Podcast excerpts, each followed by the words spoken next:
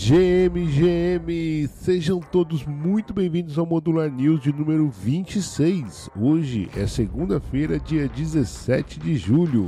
Eu sou o Ison Sirius e aqui comigo está o João Curi, também conhecido como Kryptonita. Nós somos o Modular News de segunda a sexta-feira, conectando você à informação sempre às 6 horas da manhã, as notícias e acontecimentos mais quentes do universo cripto para você não perder nada. E estamos de volta mais um dia trazendo aqui para você as novidades do fim de semana que aconteceu. Nada muito de muito movimento muito é estranho, anormal. Entretanto, já quero já passar a bola pro Curi para ele trazer aí como foi o fim de semana, os números do criptomercado. Fala, Curi. Fala, uai, cara, mais uma semana se iniciando aqui e os preços também não estão nada de diferente, uai. Nas últimas 24 horas ali a gente teve uma variação quase estável do Bitcoin, ficando hoje então na casa dos 30.250 dólares. E o Ether também quase na mesma situação, cara, uma variação tão pequena nas últimas 24 horas que não merece nem menção. Ether hoje ficando então ele na casa dos 1.924 dólares. Então, Acabamos vendo uma euforia ali na semana passada, graças a XRP, mas devolvemos tudo já, né, Uai? É, é verdade. E nós anunciamos isso aqui, né, com relação à volatilidade. Aconteceu, aliás, exatamente o movimento. Se na, na, na quinta-feira, né, com a, alta ali motivada pelo a XRP, causou uma liquidação de 193 milhões de é, shorts abertos. No outro dia, quando devolveu tudo, foram liquidados 159 milhões de dólares em longs. Né? Então, realmente, uma oscilação. O índice de medo e ganância começa agora na semana com 57, também não mudou muito.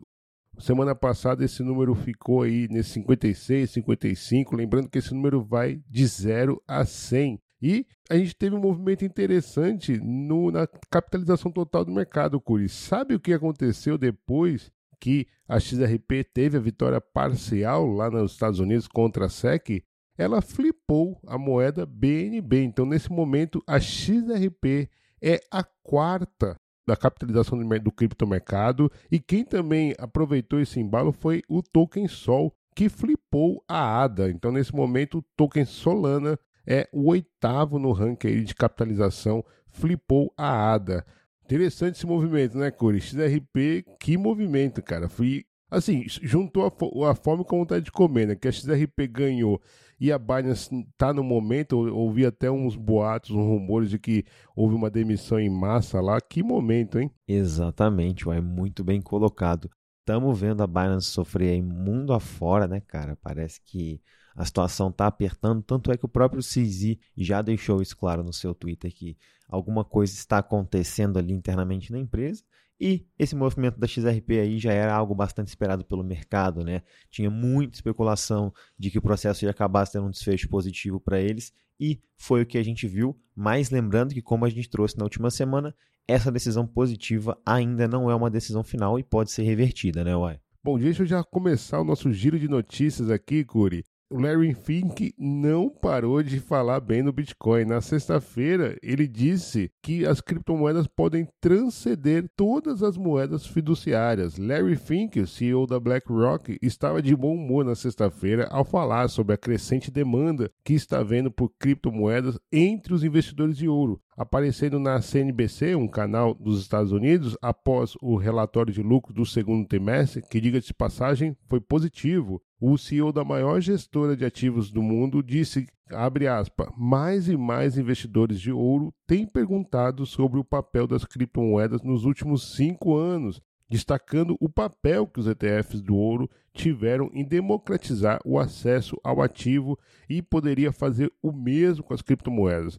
E ele continuou, Curi, abre aspas, como em qualquer novo mercado, se o nome da BlackRock estiver nele, vamos garantir que esteja são, salvo e protegido. Coincidência ou não, logo após essa entrevista, a SEC aceitou o pedido para ETF de Bitcoin à vista da BlackRock e sinaliza análise regulatória. O reconhecimento da SEC indica o início do processo oficial de análise para a proposta de ETF da BlackRock o órgão regulador anunciou que também está analisando os pedidos dos outros fundos, como Wise Origin, Bitcoin Trust, Wisdom Tree, Vanek, Invesco Galaxy e entre outros. Bullish News. Olha só, hein, parece que o Larry Fink aí se apaixonou com Bitcoin. Para de falar disso, é o assunto do momento até para ele. Uai, como é que pode ser isso, meu querido? Eu fiz até um meme lá, que ele batendo aquele meme de contratado, né? Ô Larry Fink, em 2017 você falou que Bitcoin era um índice de lavagem de dinheiro. Aí, não, mas o Bitcoin é, é, é o ouro digital. Tá contratado. Aí é departamento de marketing do Bitcoin Core, né? Cara, impressionante. Agora virou mesmo um um maqueteiro, né? É, cara, não dá para confiar muito em CEO de fundo de investimento, né? Os caras vão atrás onde está em dinheiro e com certeza eles já viram que o dinheiro tá aí no, nas criptomoedas. Mas é interessante ele trazer essa questão né, do, dos investidores do ETF de ouro, né? Que eles têm procurado, perguntado bastante. E, e, outra coisa que eu achei interessante é que não é recente, né? Ele falou que nos últimos cinco anos ele tem perguntado curiosidades sobre os papéis das criptomoedas. E se, se a BlackRock entrou, acho que tem coisa boa aí, né? Bom, Curi, e aí, do seu lado aí, o que, que você me traz? Cara, tem uma notícia muito bacana aqui que o pessoal vai gostar. A organização responsável pelo desenvolvimento da blockchain Celo, a Celo Labs, está propondo que a blockchain da Celo faça uma transição de uma blockchain independente compatível com a EVM para uma solução de camada 2 do Ethereum. A proposta inclui inclusive o uso da arquitetura do OpenStack, graças à sua fácil modularidade, para se tornar essa blockchain Layer 2 do Ethereum, permitindo então que desenvolvedores da Celo utilizem as ferramentas e bibliotecas completas do Ethereum. A transição também envolve a criação de uma camada de disponibilidade de dados off-chain que usará então a tecnologia da Eigenlayer, que é algo que estamos falando aqui há bastante tempo. A proposta ainda está em momento de discussão dentro do Fórum de Governança da Celo e pode trazer alguns benefícios, como, por exemplo, o aumento da segurança e manutenção de taxas de gás bastante baixas. Até o momento, a comunidade da Celo se mostrou positiva nesse fórum de discussão, mas certamente isso ainda vai ser fruto de grandes debates dentro do ecossistema, Uai. E aí, achou, viu com bons olhos isso, Uai? Pô, eu achei interessante, né? E, e, mais uma entrando nessa corrida de Layer 2. Fiquei surpreso até, mas ah, é, o, o, legal disso é que você acaba tendo a segurança né, da Ethereum. Né? Acho, que é, acho que essa foi a grande sacada aí do time da Celo. Bem bacana, gosto muito da Celo, da blockchain da Celo. Aliás, um abraço para Mila Rioja, uma guerreira aí da Web3, está aí em todos os lados levando a palavra. Eu gosto muito da, da ação social da Celo também, preocupação ecológica, enfim, é uma das principais blockchains do ReFi, né, finanças regenerativas. Então, bem bacana essa notícia aí, e é mais uma que se junta à concorrência, essa corrida de Layer 2. Vamos lá ver o que, que vem aí pela frente. Boa sorte nessa transição para a Celo. Deixa eu puxar uma notícia que tem, vem junto com pipoca, o Curi. Warner Bros. anunciou que o novo filme de super-herói da DC Comics, The Flash, estará disponível para compra como um NFT no mesmo dia que o filme é lançado em plataformas digitais tradicionais. A experiência de filme Web3 do The Flash estará disponível para compra em 18 de julho, amanhã, através da blockchain Illuvium, usando cartão de crédito ou criptomoedas. Os proprietários poderão assistir ao filme em resolução 4K Ultra HD, acessar recursos especiais, colecionar obras de artes e desbloquear colecionáveis de realidade aumentada. Existem duas opções de NFTs para os fãs com diferentes níveis de raridade. A edição Mistério custará 35 dólares e a Premium custará 100 dólares sendo que essa última inclui recursos especiais exclusivos. Que é isso? Quem diria que esse dia chegou, hein? Agora NFT é filme da Warner Bros sendo vendido via NFT. Que bacana, né, Curi? Cara, muito legal isso aí. E estamos chegando a um passo mais próximos de cada ingresso que a gente for no cinema ser, ser utilizando NFTs. Fiquei muito animado. Vamos ver realmente até, até que ponto isso vai ser bem visto pelas pessoas ali que gostam do filme. Mas eu acho que é uma experiência que tem que ser feita e que com certeza cada vez mais vamos ver recorrentemente no ecossistema. Uai. Uma iniciativa bem legal ali com filmes, igual você trouxe, né? Envolvendo o mundo da pipoca aí. E um filme, sim, bastante aclamado pela mídia, é um filme que muitas pessoas estão é, aguardando. Então, vamos ver a repercussão disso. Quem sabe não trazemos mais umas pessoas aí para o universo de cripto. O que, que você acha? É, com certeza. O onboarding vai, vai vir por aí mesmo, né? Nessas grandes companhias, trazendo, chamando, despertando a curiosidade. Então, bem legal. Agora, é, fiquei curioso se eles vão manter, né? A, a, o nome NFT, o perfil no Twitter já é Warner Bros. NFT, então é, eu achava que essas grandes empresas iriam tal qual adotar uma estratégia tal qual a do Reddit, né, de colecionáveis digitais, etc. Mas não, manteve ali a postura de NFT, então bem bacana. Show demais. Agora tem que ver se vem a pipoquinha também em NFT, né?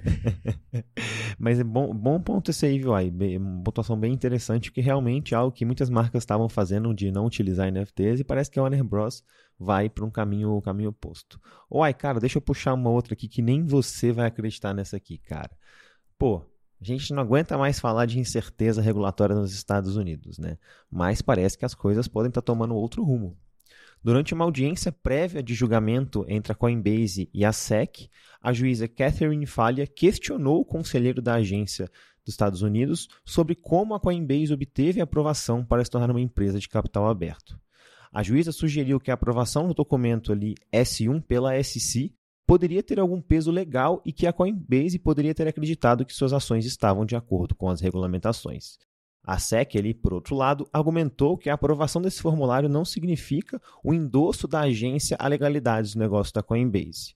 Contudo, a juíza ficou um pouco cética ali com relação a essa posição da SEC e afirmou que a agência deveria ter examinado mais detalhadamente as atividades da Coinbase.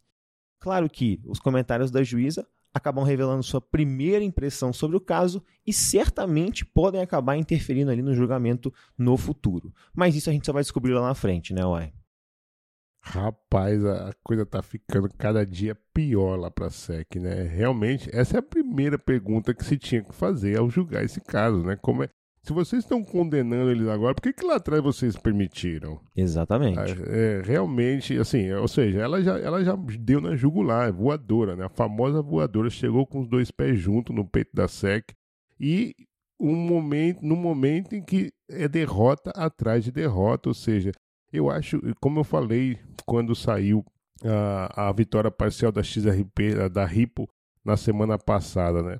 A SEC e a administração Biden está cada vez mais desgastada com essa questão. E, aliás, vou trazer uma notícia aqui que tem muito a ver também com o que, o que a gente está falando, a dimensão. Startups de criptomoedas situadas nos Estados Unidos dominam o investimento recebido no segundo trimestre. De acordo com o relatório da Galaxy Digital, startup cripto localizado nos Estados Unidos atraíram 45% de todo o investimento de fundos de capital de risco na indústria de criptomoedas, seguida de Reino Unido, Singapura e Coreia do Sul. No entanto, observou que a quantidade total de capital investido em startups cripto e blockchain continuou a diminuir trimestre a trimestre. Abre aspas.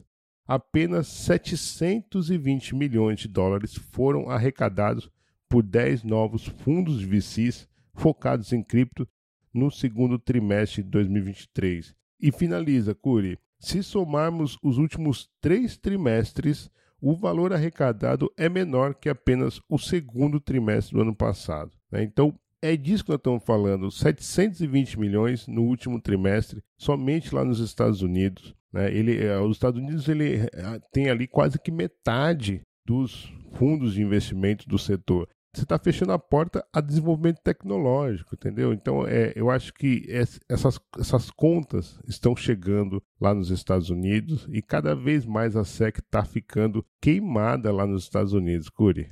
Exatamente, uai, muito bem colocado aí. E vamos ver aí nessas novas entradas de capital, né? Tá todo mundo esperando aí um bull market próximo ano, o ano do halving do Bitcoin. Como será que vamos ver essa movimentação financeira aí se comportando nesses próximos tempos ali de expectativa? Agora, uai, pô, tá na hora, hein, uai. Você ouviu Bate aí bola. também? Você ouviu aí também? Bora. O apito, o ouvi, apito chegou? ouvi, o juiz apitou. Exatamente, cara. Vou puxar aqui então. Olha essa aqui que interessante.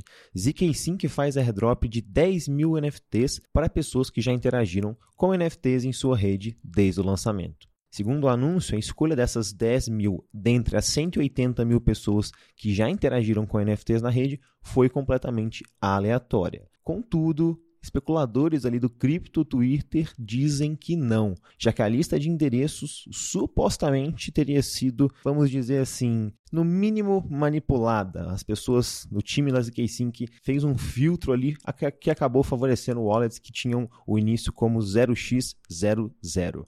O time da ZK5 acabou pedindo desculpas depois que isso tudo veio à tona, mas a comunidade não gostou muito não, uai.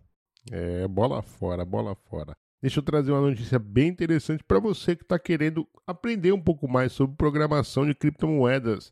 Samsung Brasil ensinará programação de criptomoedas. O programa de capacitação tecnológica da Samsung oferece 22 atividades na faixa gratuitas até o fim do mês aulas remotas e presenciais oferecem certificado aos participantes. O Samsung Ocean, programa de capacitação tecnológica da Samsung, está com inscrições abertas para as 22 atividades até o fim de julho. As atividades que acontecem no formato presencial vão acontecer no campus de Manaus e remoto, claro, para todas as pessoas do Brasil e serão ministradas por educadores das universidades parceiras do programa, como a USP e a UEA, Universidade Estadual do Amazonas. Se você está interessado, amanhã já começa já um dos cursos, então acesse oceanbrasil.com, oceanbrasil.com. É isso, olha que iniciativa interessante. Mas já avançando aqui, cara, o protocolo AVE, um protocolo de empréstimos descentralizado, votou para lançar a sua nova stablecoin descentralizada chamada de GO ou GHO na mainnet do Ethereum. Essa stablecoin vai ser criada por meio de uma variedade de ativos de garantia ali, como se fosse uma espécie de DAI, que a gente está acostumado já no ecossistema, e quem será responsável por toda essa organização será a AVE DAO, inclusive por definir as taxas de juro, limite de emissão e também a governança do token. Vamos ver essa nova stablecoin para o mercado que promete ser bastante interessante, ainda mais que nessa próxima semana aí, nessa semana que se inicia hoje, vamos ver o IFCC acontecendo com bastante novidade, dentre elas essa aí da AVE, viu? É bem interessante mesmo essa nova stablecoin. O governo dos Estados Unidos planeja a integração com o governo brasileiro via blockchain. O governo dos Estados Unidos está interessado em uma possível integração com o governo do Brasil por meio do uso BeConnect, plataforma de blockchain desenvolvida pela CEPRO, da Receita Federal do Brasil, em parceria com Argentina, Paraguai e Uruguai e ela começou a ser utilizada em 2020 para conectar as aduanas dos quatro países membros da Mercosul. Além dos Estados Unidos e dos países iniciais que aderiram ao BeConnect, também houve adesão da Bolívia e foram iniciadas conversas com Chile e Peru. Curi, eu não sabia disso. O Brasil usa blockchain desde 2020 com Argentina, Paraguai, Uruguai e Bolívia. Que bacana, hein? Seguindo aqui então, a rede Ethereum queimou perto de 3,5 milhões de Ethers, ali traduzindo-se um valor impressionante de 6,68 bilhões de dólares queimados desde a implementação do hard fork de London ali. Levando em conta então o período de 710 dias que se seguiu a essa atualização, a rede Ethereum manteve uma taxa de queima quase que implacável ali, uai. Uma média de mais de 146 mil Ethers por mês muito interessante isso. A gente fala bastante disso lá no quadro Estado do Ethereum. Estamos vendo Ether ser queimado a torto direito, uai. Salvo o melhor juízo, dado que a gente trouxe no último estado do Ethereum, é que tem uma queima de 1.16 Ethers por minuto. Uai, nossa, um valor absurdo mesmo, cara. Impressionante. E quem está aproveitando isso daí são as baleias do Ethereum. De acordo com dados on-chain, as baleias vêm realizando vendas significativas recentemente. E eu quero trazer um trade impressionante. Somente uma baleia na sexta-feira vendeu 4.549 Ethers em uma única transação, que equivaleu ali aproximadamente 8,78 milhões de dólares. Mas, Curi, olha só o, o trade que essa baleia fez Ali em 9 de janeiro, quando o Ether custava 1.300 dólares, ele comprou esses 4.549 Ethers, gastando 6 milhões. E seis meses depois, ele vendeu esses itens por 8,78 milhões. Ou seja, em seis meses, essa baleia lucrou 2,78 milhões de dólares, Curi. Esse aí não brinca em serviço, hein, uai? Bear Market, Bull Market, tá maluco. Será que é o Guelph? Olha aí, Guelph, se for, cara, vamos trocar uma ideia aí. Tem, tem que passar esses trade antes pra gente, Guelph. Pô, qual é?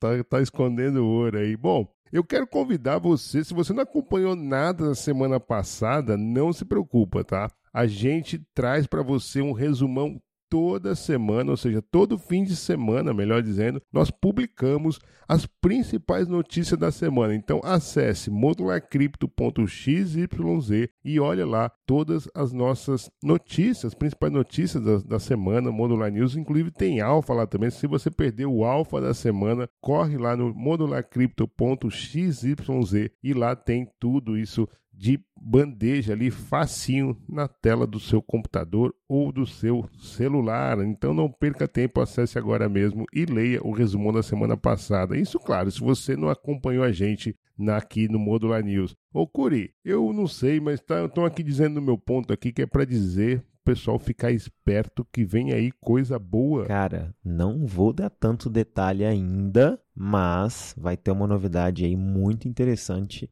pela modular na próxima semana. Uma novidade que promete balançar muita coisa aí e que vai afetar a forma com que você utiliza o seu Twitter né, depois dessa, dessa novidade. Então, uai, o que eu posso falar para o pessoal por agora é sigam a Modular Cripto nas redes sociais que nos próximos dias vocês vão ver mais spoilers do que está vindo por aí, uai.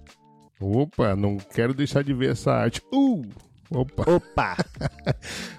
Opa, olha, o Modular News vai se despedindo, mas você não precisa se despedir da gente. Acompanhe o Modular Cripto em nossas redes. Estamos no Twitter, Instagram, LinkedIn, YouTube, Threads. Acesse também o nosso site modularcrypto.xyz e tenha acesso gratuito aos artigos feitos pelo time de research da Modular Cripto. Curi, eu vou ficando por aqui. Desejo a todos uma excelente semana. Boa, e antes de terminar, a gente gostaria de lembrar que o conteúdo discutido aqui é estritamente informativo e destinado a fomentar a discussão geral. Não deve ser interpretado nunca como uma recomendação financeira, fiscal ou conselho de vida para qualquer indivíduo. Encorajamos fortemente que você faça sua própria pesquisa e consulte profissionais qualificados. Então é isso, ai. Encerramos aqui o primeiro Modular News desta semana e nos vemos amanhã no mesmo horário e no mesmo local. Valeu!